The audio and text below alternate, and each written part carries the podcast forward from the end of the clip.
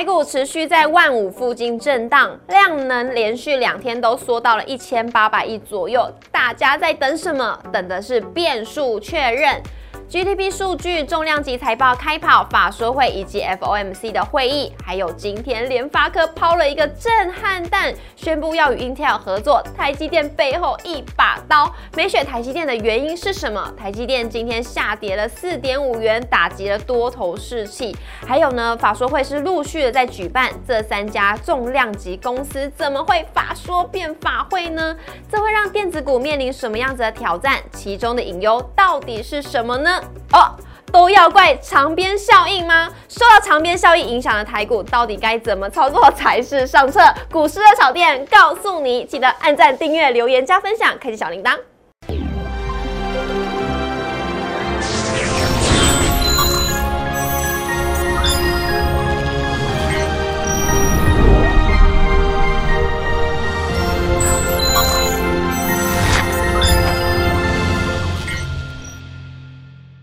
小店，投资不断线。大家好，我是主持人 Coco。今天在我们节目现场邀请到的是林玉凯分析师，凯哥好。Coco 好，各位投资朋友大家好。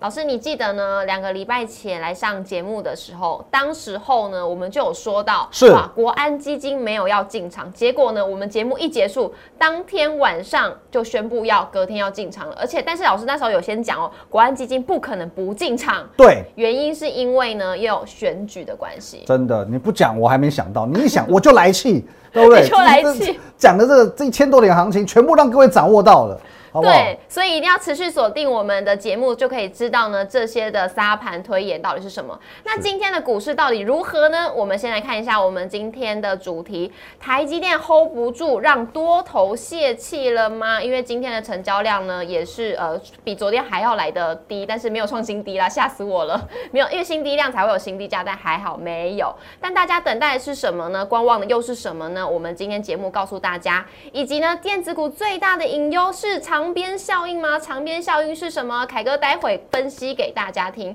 那来看一下我们今天的大盘走势，今天是开低走低，金元双手领跌，电子全指股是纷纷的走弱。那对于呢，联发科还有英特尔建立金圆代工的合作关系，市场其实是担忧需求不振，大盘一路是下挫了一百八十点，航运股是无力撑盘，金融股今天是涨跌互见，资金转进了生计还有观光的族群。中场呢是收在一万四千八百零六点，跌一百二十九点，跌幅为零点八七 percent，成交量为一千八百三十三亿，比昨天的量更少了。那中场呢五日线是未能站稳。贵买的部分呢，跌幅为一点三七 percent，成交量为五百一十六亿。那我们来看一下三大法人部分呢，外资是站在卖超，卖超为三十二亿，投信是持续在买方买超二十三天了，今天是买超十亿，总合计是卖超四十八亿。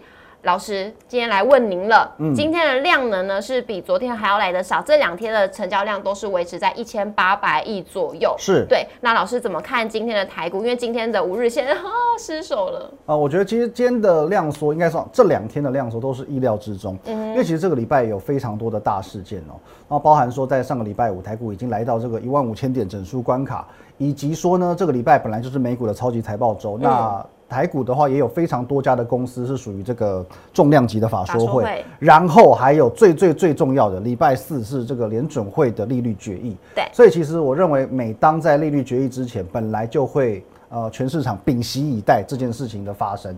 哦，那不论说他最后决定是升三码还是升四码，大家至少都会觉得，哦，说我等到你宣布之后，我再来动作。嗯哦，所以我觉得这个礼拜到一路到礼拜四之前，持续的量缩都会是一个可能在一直在发生的状况。是，所以一到礼拜四之前呢，那大家投资朋友可以怎么样子的操作？好的，我觉得其实现阶段来讲哦，呃，大家可能会比较悲观，哦，因为的确哦，呃，现在来讲，美国的超级财报周，大家对于市场这些企业的预期都是比较偏向负面的，是哦，中性偏空，好一点点的就中性。对，那这个礼拜的话，台股的效应也是很明显，就是只要有举办法说会的这些公司，对好像这个股价表现都不甚理想哦。嗯那还有这个联电，联电明明明天才举办法说会是，结果昨天、今天就先跌起来放。超呃跌破四十元了。对，那其实我觉得说这一切的这个个基准都源自于大家对于整个升息环境。嗯对，因为其实台坦白讲，台股跌了上半年，对大半年这样跌过来，那其实这个上半年、大半年跌的过程当中，都是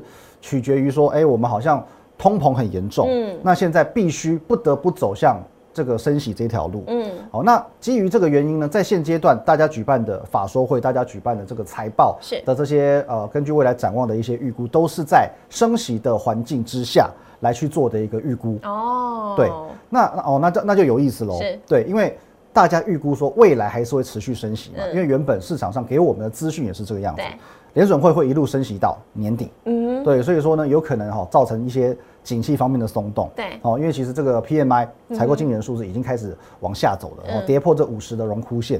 哦，所以大家担心说，哇，那你如果说呃七月继续这样升息，九月继续这样升息，一路升息到年底的话，谁受得了？没有人说对吧？我说没有人受得了哦、对，所以说现阶段其实大家可以发现说，呃，除了联准会的一些官员，他目前态度已经转趋向鸽派之外，是。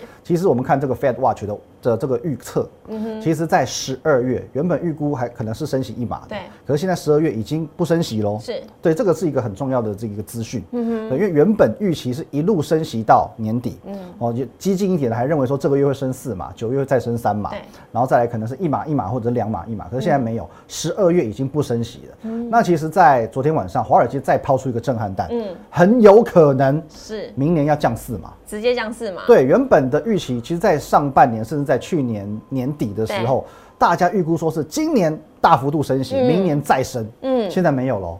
现在其实今年也才来到年中而已，嗯才来到年中，已经去预估说明年有可能会降四嘛。那这样通膨就代表趋缓很多了。对，因为其实很多的经济数据都已经在表示，不论是粮食，不论是石油，其实都已经在六月见高点了。嗯，那我们现在七月公布的 CPI 本来看的就是六月的数字，嗯所以说七七月份很多实质上的这些都是在往下走的。哦，对，现在通膨的问题其实没有那么严重，嗯。而且我们讲二零二二年大家是基于打通膨，所以是一个大幅度的升息。嗯。但是如果说通膨的问题已经得到抑制之后，下一步要做的当然就是振兴经济。哦，对，因为我们大幅度的升息之下，已经造成这个美国的经济现在很明确的是是在往衰退这条路上走，嗯。所以说我我认为啦，明年度它真的会走上降息这条路，我也不意外。是，那我们先来看到老师有提到这个是美国重要的财报公布周，昨天就已经提醒大家了。今天呢，像是微软还有谷歌，今天晚上呢就会公布它的财报了。那老师，你认为呢？这两家公司对于台股会有什么样的影响？因为其实就像我刚刚讲的，其实现阶段大家对于这些财报要公布之前，他们对于未来一定是非常悲观的，嗯因为悲观是在于说我预设现在是要升息的一个环境，对，所以重点我们应该要拉到所谓礼拜四联准会的这个一个利率决议利率决。策会议。对，那利率决议呢，其实我们可以看到，大概在啊、呃上一次的利率决议啊六、月份的时候，嗯美股大概三呃四大指数里面有三大，全部都是在利率决议过后就见低点就拉起来了，哦一路就攻到季线上面去了。嗯所以我觉得说，呃，礼拜四的利率决议是非常非常关键的。嗯。只要这个哦一确定，其实会有一个尘埃落定、利空出尽的味道。是。但是还还有一个关键，就是说我们的央行。对对，因为其实呃，如果 Coco 有印象的话，在三月份那一次的升息，嗯。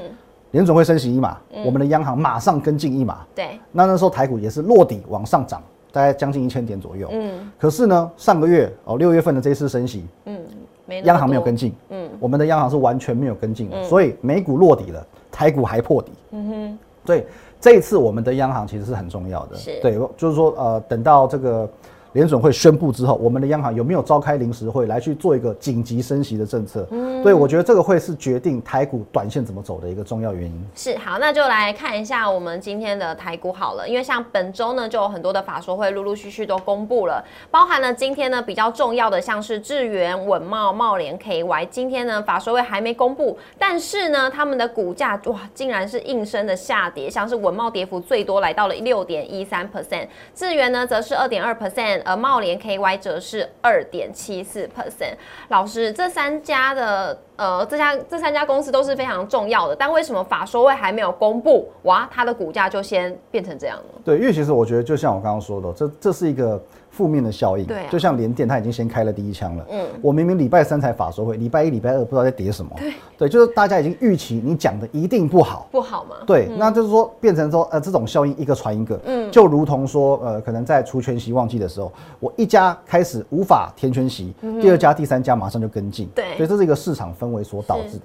但是我认为说，呃，一来这样子的效应只是一个极短线的效果，对，这是一个暂时的效果，因为在这个礼拜的行情本来就会转趋观望，嗯所以买盘力道不济，这是一个正常的现象。你看，像昨天阳明光法说讲的也还不错，今天也是照样大跌啊，嗯。对，所以说这是一个市场氛围的影响，而且呢，其实，在法说会的结果，本来法说就是讲的是可能讲一些过去，讲一些未来。那它不足以去撼动现阶段整个指数往上走的一个力道，所以我觉得不用看到这么样的悲观，嗯。其实一切大概尘埃落定都还是会等到礼拜四哦，联总会跟央行的态度，是。对。所以老师一切的一切的原因呢，我们就是要等待费的升息之后。那是。费费费的升息之前呢，台股、电子股像因为电子股非常的重要嘛，那它会面临什么样子的挑战？好，因为其实像今天我们的主题就是那个，我们直接切下一页，是对不对？长边效应嘛。好，对，那什么叫长边效应？今天 Coco 很贴心，还帮我举，还帮我弄了一根长边来。对，这个搞到 SM 一样。对，好，那其实我们简单跟大家介绍什么叫做长边效应。对对，那其实呢，我们用这个图片来让大家了解是非常清楚的。呃，我们比如说我们是消费者，消费端哦，那呃会有所谓下游、中游、上游的厂商嘛，比如说像台积电，它就属于上游。嗯哦，那终端可能像实体店面啊这些就属于比较偏下游的部分。今天其实是在于说，过去两年疫情爆发这样子的环境之下，对造成很多家的厂商会有 overbooking 这样子的动作。是的，对，因为我很怕缺货，嗯我很怕断货。嗯哦，我这样过去两年什么缺缺缺缺，然后一下又又什么缺柜，一下又塞港，所以大家我宁可多订。对。对，比如说我今天消费者，我只需要十罐可乐，是。对，但是今天呢，可能它下游的这些，我就会跟上游，我会就叫我要十二罐可乐。哦，多两对，罐那中游的呢，我会开始再再去跟上面说，哎、我现在要十五罐可乐的原料，是。哦，我要糖浆啊，我要什么铝罐啊什么的，嗯。然后上面这样一层往一层，对。对，我们都会准备的比原本还多，对。所以原本最最底端的，好消费者我只需要十罐，10罐嗯。我这边会变成十二、十五、二十、二十五、三十，这样一层一层往上做堆叠，嗯。所以说越往上游，它的这个啊，等于说 over 去下单的这个量就会越多，它的库存也越多。对，那就造成说现阶段哦，进入一个经济衰退的前提之下，大家都担心说我这些库存消不掉。消不掉。对，原本我是为了这个有备无患而去嗯准备这些库存嘛，可是现在我一直升息，一直升息。那升息会导致经济的衰退，那是经济衰退，我担心我这些货销不掉，啊那自然就会对产业前景非常的悲观。嗯可是就像回到我们刚刚讲，这是一个 circle，这是一个循环。只要我们把升息、通膨这个部分解决了，经济没有这么悲观，其实这些问题都可以迎刃而解啦。也就是消费者的需求会慢慢的提升，那我的库存就销得出去了。对，现在其实现阶段最主要仍然是消费端的问题。嗯，因为过去的通膨已经造成呃物价往上走。对，原本哎掉了是吧？对，原本原本一百块的便当，我现在涨到一百一十块。嗯，但是即便我这个呃我们把通膨趋缓了，好，一百一十块的便当也不可能降回到一百块。哦对啊，那这个时候我们就必须靠经济的成长，让大家实质购买力提升。嗯所以说这个是需要一段时间来去做调整的。但是就像我刚刚说的，股价反映的 always 是未来。未来对，所以说只要我们没有持续去做升息，那经济可能不会去衰退。这样子的假设出来之后，我认为长边效应就可以迎刃而解。是，那所以呃，这真的是隐忧啦，因为短时间是没有办法立刻把这件事情消除嗯的，大家还是要回归到周四的美国的利率决策会议到结果是什么。那老师结果出炉之后呢，会后的谈话也是非常的重要，没有错是偏歌还是偏音？就请大家呢好好关注一下礼拜四的利率决策结果喽。那在我们节目的最后呢，我自己有一个私人想要问一下老师的一个问题。好的当然不是我的私事啦，就是想问一下老师，为什么呢？CPI 指数公布之后，当时候呢市场就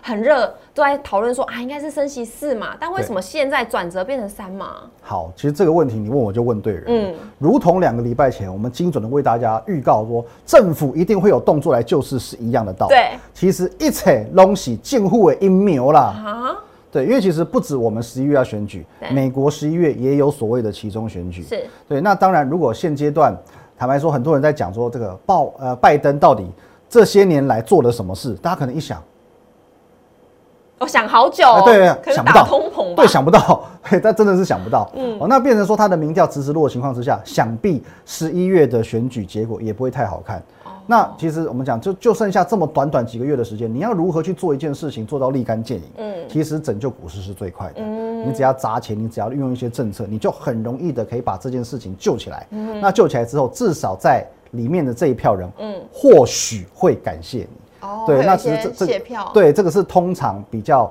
常见的立竿见影的手法，所以我认为说，在这一次可能，呃，这个联准会的态度稍微有一些些偏割，有一个部分的原因是这样子。哦，那就跟当时候老师大概有讲一下，国安基金会进场，也有可能是因为选举的关系，有一点雷同。对，其实我觉得是一样的原因啊，因为是身为这个政治世家的我来解析这个是最准的。是，因为我的舅舅就是领长，哦所以你知道我们是有政治光环的。所以呢，人家都说政治跟经济果然都是要绑在一起的，对所以呢，不止对，不止呢关心台股的状况呢，大家也要好好关一下国际面以及呢政治发生什么样的事情。是的，那也要记得呢，每周一到周五的晚上六点半准时地在 YouTube 上面首播，欢迎大家一起来收看。记得一定要按赞、订阅、留言、加分享，开启小铃铛，才不会错过任何的资讯。那荧幕上呢也有老师的 Light，欢迎大家呢都可以加入跟老师互动，还有交流。如果是对于政治呢，想要挖一些政治经济里面的秘密呢，都欢迎跟老师来做交流。那我们谢谢老师，谢谢谢谢，拜拜。拜拜。